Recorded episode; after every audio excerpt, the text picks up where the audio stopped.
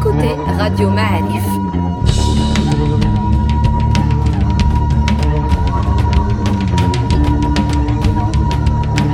Le podcast Histoire.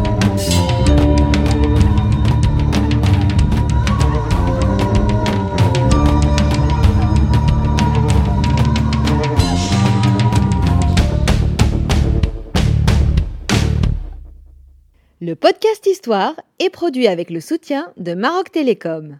Bienvenue à tous sur euh, dans un nouveau podcast Histoire de Radio Ma'alif. La quête continue, les invités su- succèdent, certains reviennent pour nous éclairer davantage sur, euh, sur tout ce qu'on a envie de savoir. Alors on est avec Mehdi Rouilguet.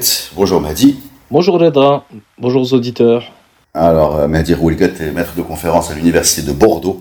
Il était déjà venu à Radio Ma'alif pour nous livrer euh, une prestation extraordinaire sur euh, euh, le tournant du match, la grande divergence, sur comment on est passé euh, de- d'équipe euh, de haut de tableau à, à équipe euh, évitant la relégation. C'est un super podcast, je vous invite vraiment à l'écouter si vous voulez comprendre euh, la grosse évolution de notre zone géographique. Et là, il est de retour. Mais elle dit merci déjà de venir, hein. c'est super de nous accompagner dans cette, cette recherche et de nous éclairer. C'est moi qui vous remercie pour cette invitation. Alors aujourd'hui, on va parler de la langue amazigh, qui bizarrement, d'après euh, tes écrits. Alors je voudrais juste préciser quelque chose aussi avant de commencer, c'est que si jamais vous vous amusez à, aller euh, sur les, sites qui recensent les publications académiques, et si vous mettez vos zones d'intérêt, c'est en général gratuit, c'est en général euh, très très riche, vous allez trouver beaucoup de publications de Mahdi Rouliget. Voilà, vous allez l'entendre parler, vous allez le voir écrire sur les Almohades, sur l'Andalousie, sur euh, Asmas, qui est un plat euh, de l'époque. Et oui, je suis tombé donc sur ce texte qui nous parle de, l'utilisation de la masière à l'époque euh, du Moyen Âge et qui commence par dire ce texte qu'il n'y a pas beaucoup, beaucoup, beaucoup de- d'études qui sont faites sur la place de cette langue-là. Et ce texte-là m'a donné envie de t'inviter et de te demander de nous raconter tes découvertes. Quelle a été la place de cette langue tout simplement et sur quelle période, quelles zones géographiques sont concentrées tes études? Alors d'abord, l'envie d'étudier non pas cette langue, mais ces langues. Car à mon avis, il faut garder en tête, il faut garder à l'esprit la pluralité des langues. Elle vient, elle provient d'une insatisfaction, hein, euh, d'un questionnement, euh, mais d'un questionnement qui parfois a viré un peu à l'obsessionnel, à savoir que l'histoire linguistique du Maghreb est le grand oublié et le grand parent pauvre des études en général relatives au Maghreb et à l'histoire en général. Donc évidemment, c'est à partir de cette insatisfaction et de ce que moi euh, je considère comme étant un manque que je me suis intéressé à cette question. À cette question en me disant au juste quelle langue parlaient les Maghrébins, euh, quelles sont les inflexions, les changements que l'on peut observer, que l'on peut identifier. Et donc c'est à partir de là que je me suis intéressé à cette question. Notamment, je me suis appliqué à mettre en lumière évidemment ces phénomènes, ces processus, tout en partant d'une constatation. On retrouve le nom berbère utilisé un peu à tort à travers, je dois dire, dans les sources arabes médiévales et euh, jusqu'à aujourd'hui, où le terme amazir est en train progressivement depuis les années 90-2000 de se substituer à ce terme. Et donc, on évoque le rôle éminent, important, déterminé par les berbères à partir des conquêtes arabo-musulmanes des 7e et 8e siècles, et surtout à partir de la conquête d'El-Andalus à partir de 711, donc au 8e siècle de l'ère euh, commune, hein, eh bien, ce rôle, il n'est d'aucune façon, dans la plupart des grands ouvrages consacrés à l'histoire, euh, par exemple d'Al-Andalus, mais du Maghreb et de l'Occident musulman en général, et la langue est le grand parent pauvre. hein. Alors, pour partir euh, de là, il faut d'abord se mettre d'accord sur ce qu'on parle. Il faut euh, définir. Et donc, hum, bien évidemment, on ne connaît pas, ou presque, comment les habitants du Maghreb appelaient, hein, de quelle terminologie ils faisaient usage hein, pour désigner la langue qu'ils parlaient. On a juste une indication donnée par Jean-Léon l'Africain, ou bien Hassan Wazan, donc euh, ce fasci originaire de Grenade, qui a été fait euh, prisonnier par les chrétiens dans les années 1510 et donc qui s'est retrouvé à Rome. Et c'est précisément parce qu'il se retrouve à Rome qu'il dit la langue berbère, elle est appelée par ses locuteurs Akel Amazir. Donc évidemment, c'est la seule indication probante de la façon dont, de la manière dont les Maghrébins désignaient la langue qu'ils utilisaient. Après, j'ai parlé plutôt de plusieurs langues, car évidemment, depuis le 19e siècle, moment où, avec la colonisation, des études importantes, relativement nombreuses ont été consacrées à cette langue, avec le, but à l'époque de développer un savoir extensif sur des sociétés en passe d'être colonisées, c'est-à-dire en passe d'être dominées, et donc véritablement à ce moment-là, on a des études fournies sur ces langues. Mais jusque-là, s'intéresser à l'histoire des langues du Maghreb, c'est un peu aller à la pêche, glaner des indications, des renseignements épars hétérogènes et qui sont, somme toute, il faut bien l'admettre, lacunaires. Hein. On manque d'indications. Euh, donc évidemment, euh, ce qui nécessite, du coup pour ma part, de lire hein, de façon extensive un grand nombre de sources très variées pour euh, pouvoir se faire une idée qui restera, il faut bien le dire, toujours approximative sur ces langues.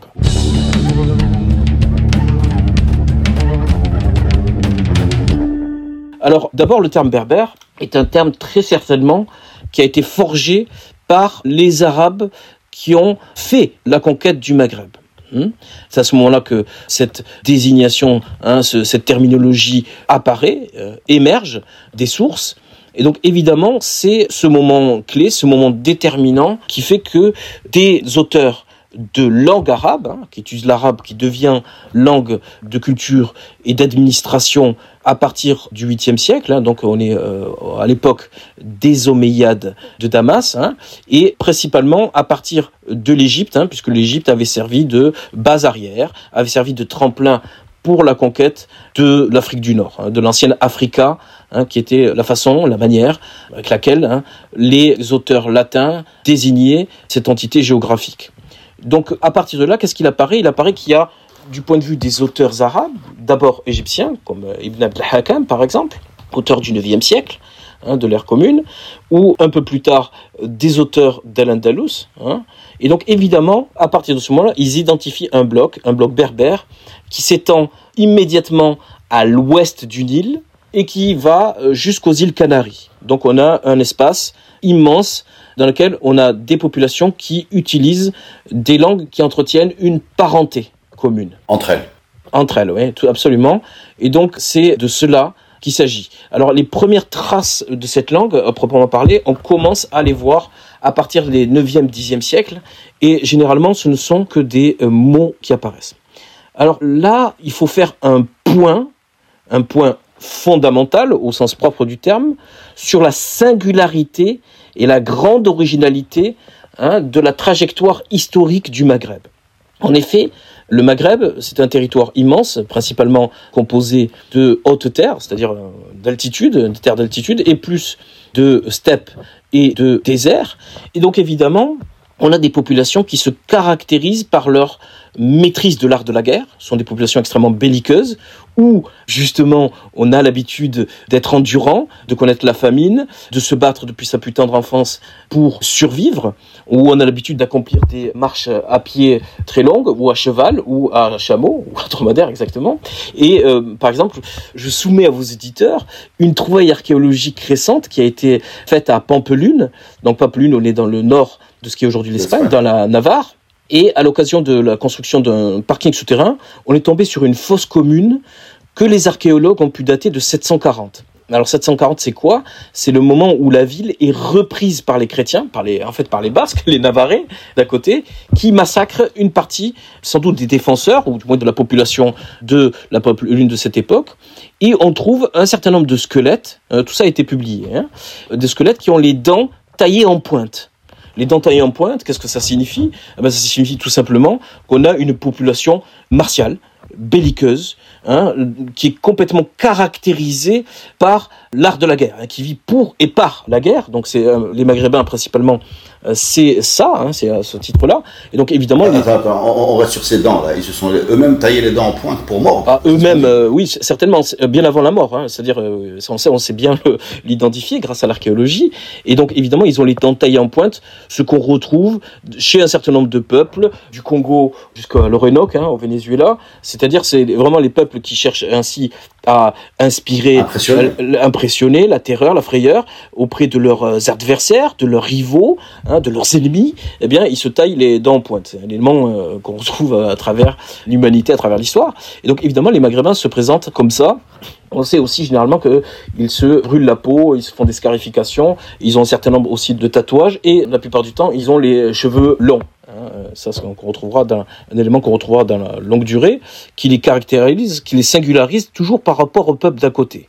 Et certes, le terme d'identité est anachronique, mais il faut bien comprendre que l'identité, c'est toujours se situer, hein, se distinguer, se différencier du peuple d'à côté. Et donc, les Berbères ne sont ni les Égyptiens, les Coptes, vous savez que le terme Copte signifie égyptien en, en ancienne langue pharaonique, ni non plus euh, les populations de la péninsule ibérique, hein, que les Arabes vont très tôt appeler Al-Andalus.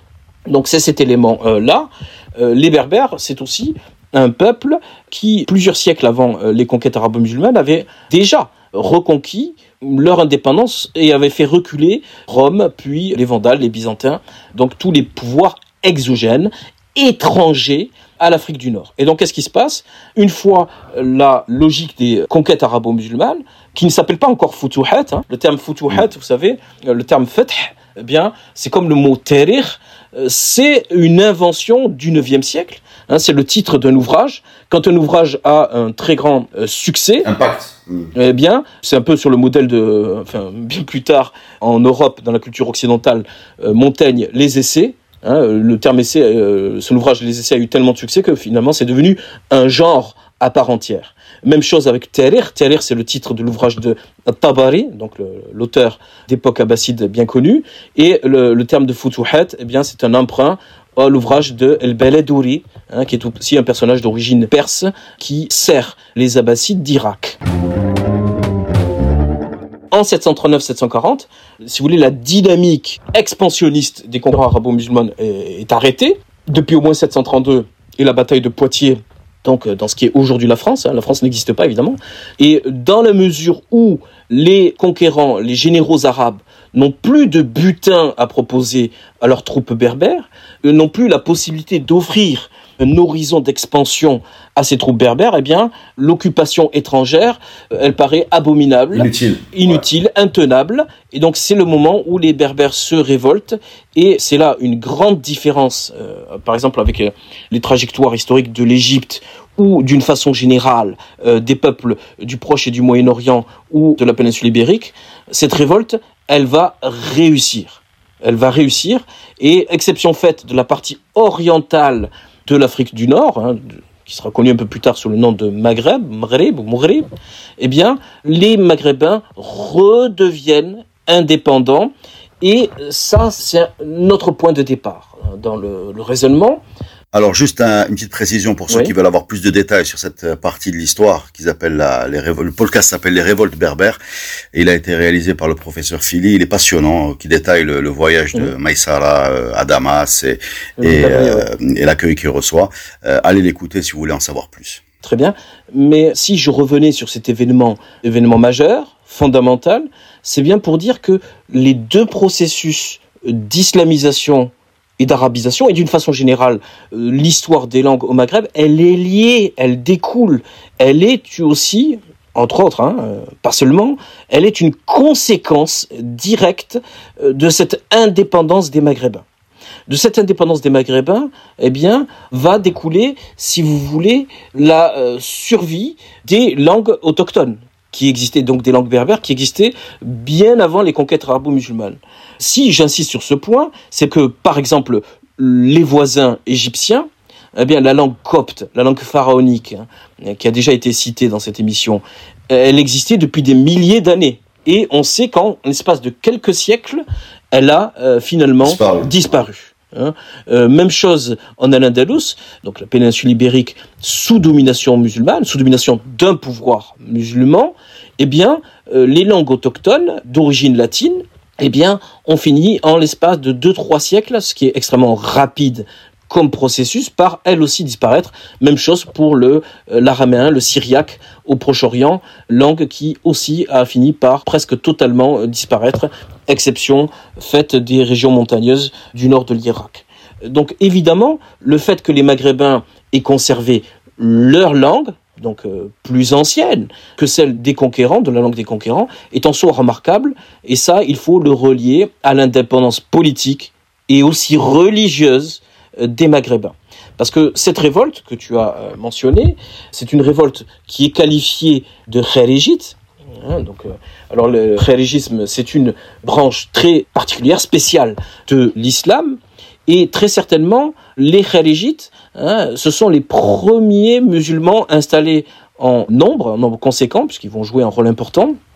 Et c'est eux qui vont, les premiers, adapter l'islam aux réalités anthropologiques, linguistiques du Maghreb. Donc, adapter l'islam à la sauce berbère, si vous voulez.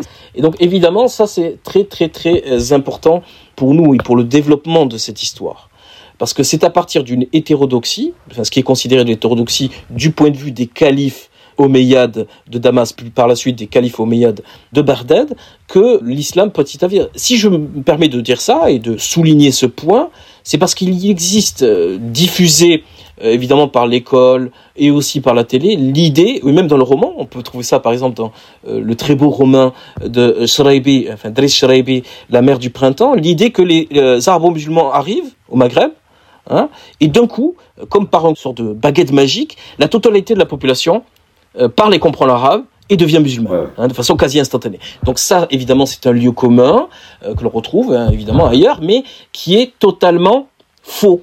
il faut bien le dire, c'est une c'est une contre-vérité. on le dira, on le dira jamais euh, assez.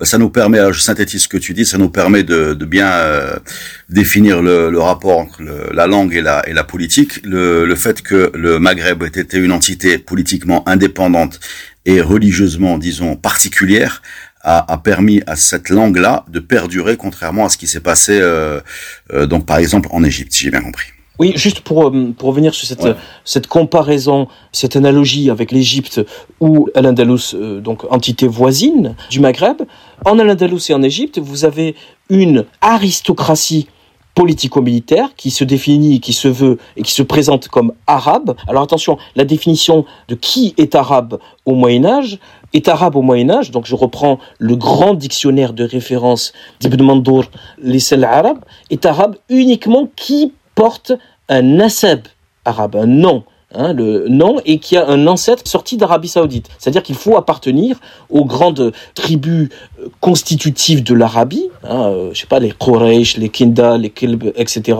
Khuza'a, etc., enfin, toutes les tribus arabes, Lachem, etc., bien connues, pour être arabe. C'est-à-dire que quand bien même vous maîtriserez l'arabe, vous maîtrisez l'arabe d'un point de vue linguistique et donc euh, in fine culturel, eh bien, quand bien même dit euh, Ibn Mando, vous seriez fasih, éloquent en arabe, et vous ne pouvez pas être considéré comme arabe. C'est ça la norme à l'époque médiévale. Tout ça, bien sûr, a changé à partir du 19e siècle et de la euh, Nahda, donc, euh, qui va proposer un concept plus englobant, critère, si vous voulez, culturel, pour définir qui est arabe et qui ne l'est pas. Mais évidemment, pour le Moyen Âge, le Maghreb est considéré comme évidemment comme non euh, arabe. Hein. si on reprend la terminologie que l'on retrouve dans les sources. Donc évidemment, par rapport à ça, sans doute les berbères ont d'autres critères pour définir qui est berbère. Hein. Ça passe évidemment par la langue, par le, nom et par une conception anthropologique hein, d'appartenance à une tribu. Élément qu'elle vient sans doute se rajouter, euh, donc j'ai dit à partir du 8e siècle, c'est-à-dire le moment où les maghrébins, les berbères, mis pour berbères, retrouvent leur indépendance, un élément d'ordre religieux, parce qu'à ce moment-là, et berbère aussi, qui n'a pas la même religion que les pouvoirs arabes adjacents. Donc euh, on trouve à ce moment-là une indépendance des Maghrébins où il n'y a pas euh, non plus d'unité étatique, il n'y a pas d'unité politico-militaire, même si le concept d'État-nation est évidemment anachronique, hein, c'est juste pour commodité de langage que je l'utilise, et de ce fait, vous avez donc une pluralité d'entités que l'on retrouve, euh, de micro-États ou d'entités claniques, et à ce moment-là, jusqu'à la période almoravide, c'est-à-dire jusqu'au XIe siècle, D'ailleurs, euh, si on reprend la grande source de l'époque, 14e siècle, hein, enfin 13e, 14e, qui s'appelle Bey al-Moughrib, hein, donc, ouvrage rédigé par un, personnage originaire de Marrakech, eh bien, l'épopée almoravide, elle commence par cette phrase, évidemment, les Maghrébins, jusqu'aux Almoravides, personne n'était disposé à accepter un pouvoir qui soit placé au-dessus du clan, au-dessus de la tribu, au-dessus de la famille. Donc évidemment, vous n'avez pas véritablement de pouvoir supratribal dans cette entité et va avec cette indépendance, j'ai dit, une euh, des religions particulières puisque vous avez un remarquable pluralisme religieux. Et évidemment, euh, va avec ce pluralisme religieux l'utilisation, sans doute sur le modèle, le modèle de l'arabe, hein, donc euh, langue du Coran, langue du prophète de l'islam, un modèle où cette indépendance, si vous voulez, elle est adossée, elle est liée hein, très fortement à l'utilisation du berbère, d'une langue berbère, pour faire valoir cette indépendance. Hein, cette indépendance, elle est liée à l'utilisation de berbère. Alors, quelle est exactement, il faut être un peu plus précis, quelle est la situation religieuse au Maghreb? Vous avez du kharigisme, donc euh, les khawarij estimant que la personne qu'ils appellent eux-mêmes imam à la tête de la communauté musulmane, peut-être, s'il est le plus pieux, s'il fait euh, preuve du, de zohd, etc., d'ascèse et de piété, peut être tout à fait un berbère. Hein. Il n'est pas obligatoirement et nécessairement un arabe. Donc vous avez le khalijite, vous avez aussi euh, des éléments chiites qui arrivent euh, donc au Maghreb. Hein. L'histoire d'Idriss Ier y fait directement référence et corrélée à cette histoire. Vous avez aussi des euh, islams berbérisés. Alors qu'est-ce qu'on appelle des islams berbérisés? Il y a les Belrawata, mais il n'y a pas que. Il y a aussi dans le nord, l'extrême nord du Maroc actuel, dans la région entre Tanger et Ceuta, vous avez une religion autochtone et vous en avez aussi à Alger. Ce que je veux dire par là, c'est que il y en a eu certainement plus, mais on est très peu renseigné sur eux. Les, ceux qu'on connaît le mieux, ce sont les Belrawata, pour une raison assez simple à comprendre, c'est que les Belrawata sont en alliance avec les califes omeyyades de Cordoue, en Al-Andalus, parce qu'ils maîtrisent la plaine atlantique du Maroc, hein, ce qu'on appelle aujourd'hui Doukala, qui est euh, un espace bien plus extensif que le Doukala d'aujourd'hui, hein, parce que ça correspond à un espace immense qui est situé entre Duwetsbo, au nord, jusqu'à euh, jusqu'à pratiquement, pratiquement jusqu'au Tensift. Donc évidemment, hein, ça rajoute les Shawiya, les Zahir, etc., Abda, tout ça c'est tout ça mm. c'est Doukala à, à ce moment-là. D'ailleurs, le terme de Idwakal, qui a donné sans doute Doukala, viendrait Idwakal, c'est-à-dire les enfants de la terre. Hein. Ça fait référence à la vocation céréalière de cette région qui est à ce moment-là qui est riche, qui, est, riche, qui est riche d'un point de vue agricole, surtout le point de vue de, de l'agriculture, euh, donc euh, qui exporte ces céréales à partir de Maziren et de Ezmour, donc aujourd'hui Jdeda et Ezmour, et évidemment, Esfi ayant été créé qu'à partir de l'époque al-Mouhad pour être le port Hein, de Marrakech. C'est le moment où on crée Marrakech que, évidemment, SFI va connaître une certaine forme de prospérité. Et par rapport à ça, ce que je veux souligner, c'est que ces Belrawata envoient une ambassade au calife Omeyyade de Cordoue et on a besoin d'un traducteur qui sert donc d'intermédiaire, hein, qui permet cette intercompréhension entre pouvoir omeyyade arabe, d'expression arabe, et les maghrébins à ce moment-là, puisqu'on a un monolinguisme sans doute prépondérant, dominant. Alors monolinguisme, il faut s'entendre. Hein. Euh, monolinguisme, ça veut dire que on, ne maîtrise que le berbère, mais attention, il existait probablement, on en a quelques indices, encore une fois très épars, il faut manier ça avec prudence, d'une koiné, d'une lingua franca, c'est-à-dire une, une langue qui permet l'intercompréhension entre les différents euh, berbères. Donc évidemment, hein, euh, parce que une des grandes caractéristiques de l'histoire du Maghreb, et ce serait euh, évidemment très bien, bienvenu que nos auditeurs gardent ça à l'esprit, c'est que le Maghreb est un espace immense, mais sous-peuplé. Hein, c'est-à-dire qu'on on estime qu'au maximum, le Maghreb a été peuplé. Euh, quand je parle du Maghreb, je parle de, de la Libye actuelle jusqu'à l'océan Atlantique, jusqu'au Maroc. Au maximum, entre 5, 6, peut-être 7 millions d'individus. Donc vous avez des densités démographiques relativement euh, lâches. Et par rapport à ça, évidemment, euh, ça aussi, c'est un élément à prendre en compte quand on s'intéresse à l'histoire linguistique du Maghreb. Hein. Alors, je profite de cette occasion pour évidemment, mettre en lumière le fait que cette faiblesse démographique, elle découle, hein, elle est la conséquence sans doute d'une faiblesse de la production.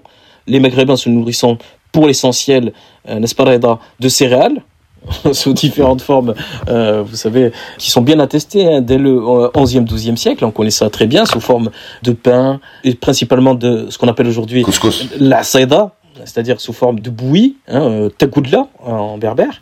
Donc évidemment, c'est-à-dire la bouillie étant sans doute le plat le plus ancien euh, de toute la Méditerranée. Hein. Je ne sais pas si vous savez, mais on a découvert il y a de cela à peu près dix ans sur les bords du Vésuve. Vous savez, le Vésuve euh, à côté de Naples, en Italie du Sud, a explosé, donc a rasé Pompéi, et Herculanum. Mais déjà bien avant, vers 1700 avant Jésus-Christ, il y avait déjà une autre, une première explosion. Et cette explosion, elle a, eh bien, elle a été extrêmement brutale. Et les euh, populations n'ont pas eu euh, sans doute le temps de se préparer et ont laissé les plats qu'ils étaient en train d'apprêter Hein, euh, sur place. Et donc euh, tout ça a été recouvert et donc on a pu trouver un plat qui était en train de cuire. Et ce plat, je le donne en mille, c'est quoi? C'est la saïda, bien connu, donc une sorte de bouillie faite euh, d'orge pour l'essentiel, hein, qui est un plat que l'on connaît bien. Vous savez, vous connaissez le principe. Hein. vous mettez de l'orge à bouillir, l'eau s'évapore et puis vous faites un, trou au milieu et vous mettez soit de l'huile d'olive, soit du semen, c'est-à-dire du beurre rance, du beurre clarifié, au milieu. Et puis plus tard le couscous qui n'est pas attesté avant le XIe siècle. C'est pour ça que je, je, ça avec, euh, avec euh, prudence. Et plus les formes de crêpes euh, et de pâtes hein, très particulières qu'on connaît aujourd'hui sous le nom de fdeush, etc.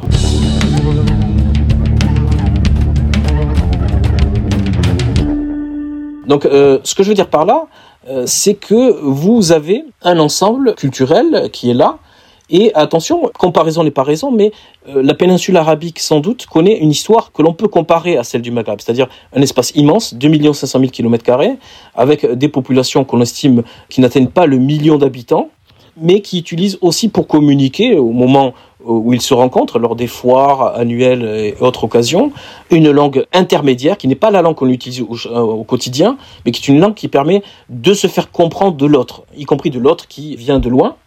Et bien sûr, c'est une question très débattue au sein des études de coranologie et d'orientalisme, d'une façon générale, de savoir euh, si la langue du Coran ne serait pas, ou la langue des mu'allaqat, hein, donc des poésies euh, anti-islamiques, ce serait pas un témoignage, une trace archéologique au sens large du terme, de euh, ce besoin de communiquer avec une langue qui euh, soit supralocal. Hein. Alors aujourd'hui, évidemment, les différentes personnes euh, qui continuent à être locuteurs du berbère, qui utilisent le berbère au quotidien, pour communiquer avec d'autres régions restées euh, berbérophones, ont besoin de l'arabe, principalement pour communiquer, et dans une moindre mesure du français, hein, jusqu'à récemment.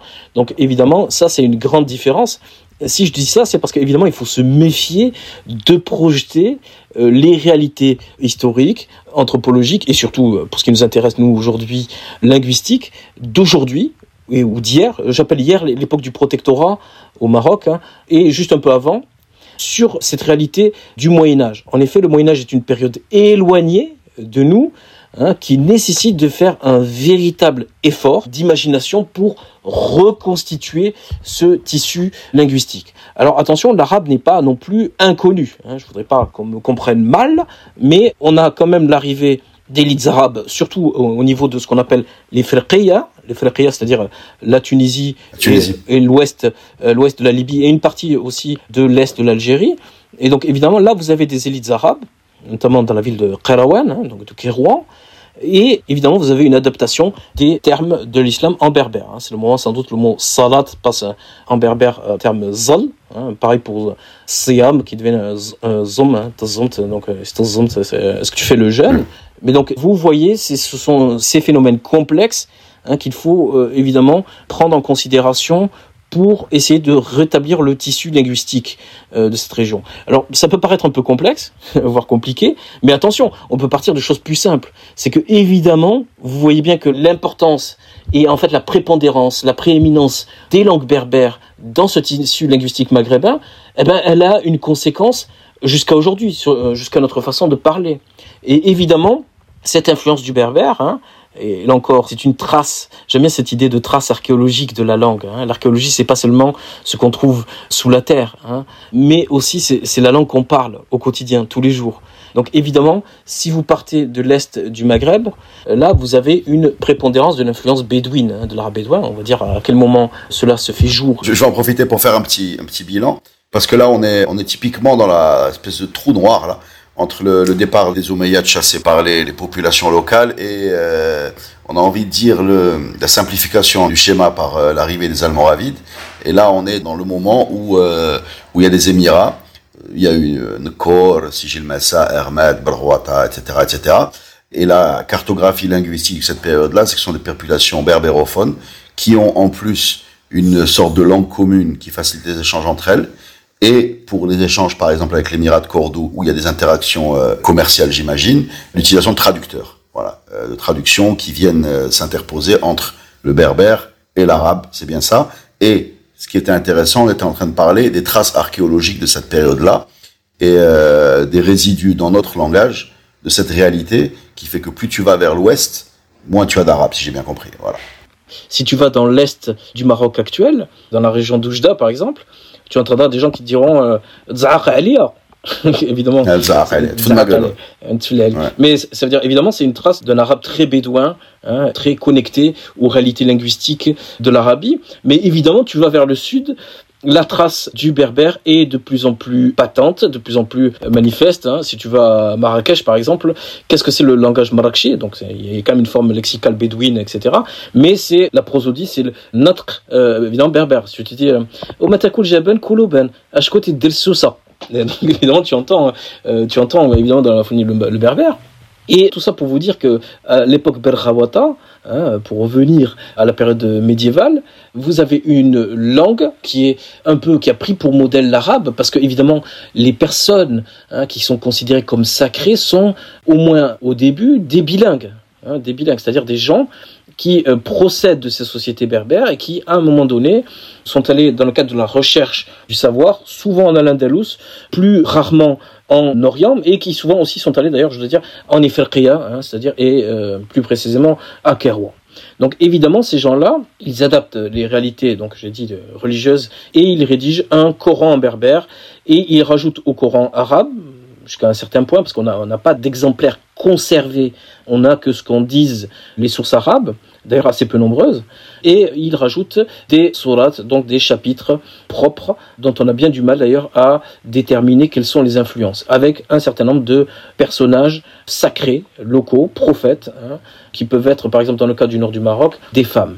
Ce que je veux dire par là, c'est que vous avez cette réalité, et à partir du XIe siècle, les choses changent. Alors pourquoi les choses changent? Parce qu'on assiste à ce moment-là à, il faut aussi prendre en compte la variable économique, hein, la variable commerciale. On a une accélération des échanges avec le Bilad Soudan, c'est-à-dire avec euh, l'Afrique de l'Ouest d'aujourd'hui, et on a une arrivée massive de deux articles de commerce indissociables, à savoir euh, l'or et les esclaves, hein, euh, parce que évidemment, attention, à ce moment-là, le berbère a aussi tendance à connaître une expansion en direction du sud, hein, au sud de la frange euh, du Sahara. Ce que je veux vous dire, c'est que cette expansion, elle est aussi corrélée, c'est un peu moins bien connu, par la conversion à l'islam, mhm. hein, qui a sans doute donné force et cohérence aux populations berbères sahariennes, hein, et dire que, euh, là aussi c'est un préjugé à qui il convient de faire un sort, hein, qu'il faut absolument essayer d'enlever de, son esprit, mais le berbère est à ce moment-là la langue de l'islam qui sert à la conversion des populations du Biled Soudan, Hein, et de cela, on trouve trace, on revient sur cette euh, dimension archéologique de la langue, mais euh, les langues euh, des populations islamisées de l'Afrique de l'Ouest, le Bambara, le Sonrai, surtout bien plus tard le Wolof, eh bien, par exemple, entre autres choses, hein, des noms de prière, hein, c'est pas des noms arabes, sont des noms qui sont directement calés, qui sont des traductions littérales mot à mot des termes berbères. Hein. Par exemple, la prière euh, dror, donc la, prière de l'après-midi, en berbère c'est tizworn, c'est-à-dire la première. Et évidemment, c'est ce terme-là qui a servi ensuite dans toutes les le, le, le, malinké, le sonrail, etc., qui ont servi, qui a terme qui a été traduit mot à mot, hein, dont on retrouve encore la trace et qui est encore tout à fait utilisé. Même chose pour la prière du soir, tiwuchi, en berbère, hein, qui est traduit euh, la même chose euh, mot à mot. Donc ce que je veux dire par là, c'est que l'arabe ne sert pas forcément et nécessairement de véhicule à l'islamisation. Hein. On retrouve exactement le même phénomène en Asie, où très souvent, que ce soit pour les mondes indiens, indien au sens euh, large du terme, hein, puisque l'insule Inde, au fond, l'Indonésie et la Malaisie sont aussi sous influence indienne. Hein, on n'a qu'à penser à Bali, hein, puisque ces populations étaient très souvent hindouistes avant l'arrivée de l'islam. C'est le Perse qui sert hein, qui est véritablement la langue de l'islam, hein, la, langue qui sert de vecteur à l'islamisation de ces populations. Et au Maghreb, c'est plutôt le berbère qui joue ce rôle.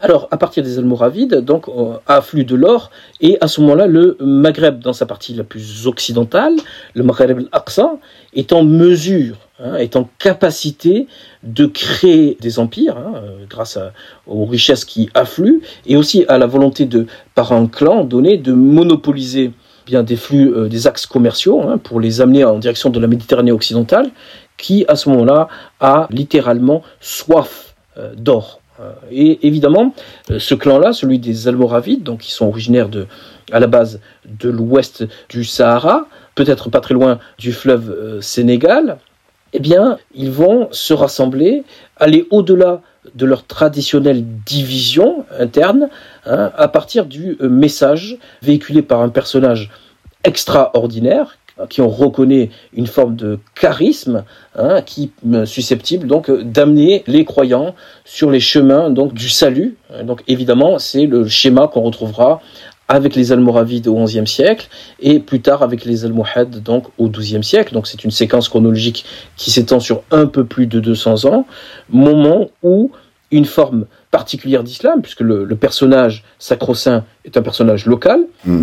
Abdullah ibn Yassin pour les Almoravides originaire de ce qui est aujourd'hui euh, l'extrême sud, enfin le sud du Maroc, hein, et Ibn Tumart, euh, lui aussi originaire de l'anti-Atlas, pour les Almohades. Donc évidemment, cette séquence-là, elle va aussi marquer à la fois une continuité, un tournant, je vais dire comment. Oui, bien sûr, c'est un tournant, c'est une, euh, on va rentrer dans la, la, la période de, de, deux siècles à la succession almoravide et almohade, avec des États plus forts, des empires, euh, une réalité différente, mais ça, ça sera raconté dans le prochain podcast. C'est la fin de la première partie euh, de ce podcast très très riche. Merci beaucoup et rendez-vous la semaine prochaine pour la suite de cette histoire passionnante.